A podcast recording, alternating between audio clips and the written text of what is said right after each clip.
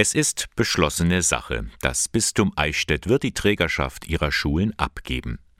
Betroffen davon sind die Gnadentalschulen in Ingolstadt, das Schulzentrum Repdorf bei Eichstätt sowie die Realschule im mittelfränkischen Abenberg. Der wirtschaftliche Druck ist einfach zu groß. Man habe keine andere Wahl gehabt, sagt Generalvikar Michael Alberter. Die Entscheidung sehe ich als alternativlos an.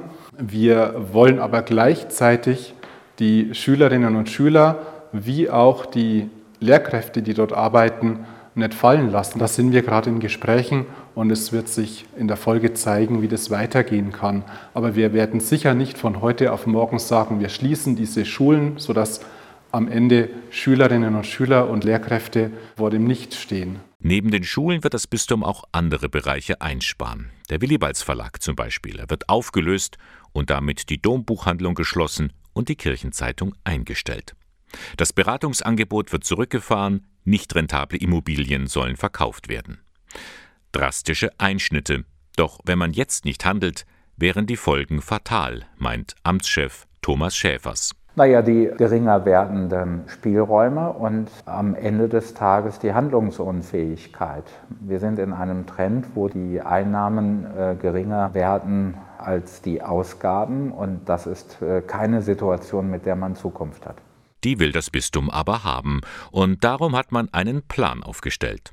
Einen Zukunftsplan. Ja, der Zukunftsplan möchte, das steckt im Wort, die Diözese auf die äh, Zukunft hin ausrichten er möchte gewährleisten, dass die Ressourcen nachhaltig gut genutzt werden, damit wir den Auftrag, den die Diözese hat, nämlich das Evangelium zu verkünden, tatsächlich auch in 100 Jahren noch erfolgreich erledigen können. Und so steht in diesem Zukunftsplan nicht nur drin, was man einsparen möchte, es wird auch formuliert, wo man investieren wird, etwa im Bereich der Kindertagesstätten.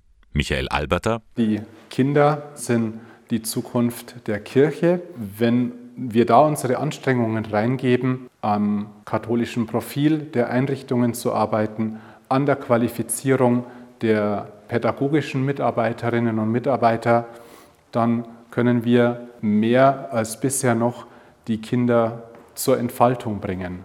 Daneben möchte man Seelsorge vermehrt dort anbieten, wo die Menschen leben, nämlich in den Gemeinden vor Ort. Und, sowas kommt immer gut an, die Bürokratie soll verschlankt werden.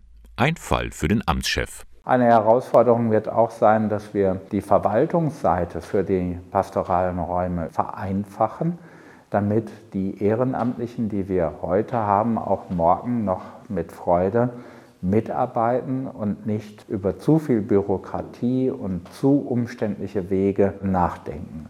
Neu aufbrechen mit dem Bistum Eichstätt. Unter diesem Motto steht der Zukunftsplan. Das Bistum hat sich viel vorgenommen, um auf die aktuellen gesellschaftlichen Umbrüche zu reagieren. Denn, so der Generalvikar, die Kirche will auch weiterhin ihren Beitrag zum Aufbau der Gesellschaft beitragen. Wir werden uns aus den Angeboten ja nicht ganz zurückziehen. Es sollen weiterhin vielfältige Angebote sein, die Menschen mit verschiedenen Spiritualitäten, mit in verschiedenen Lebenslagen ansprechen und wir wollen mit denen auf dem Weg sein.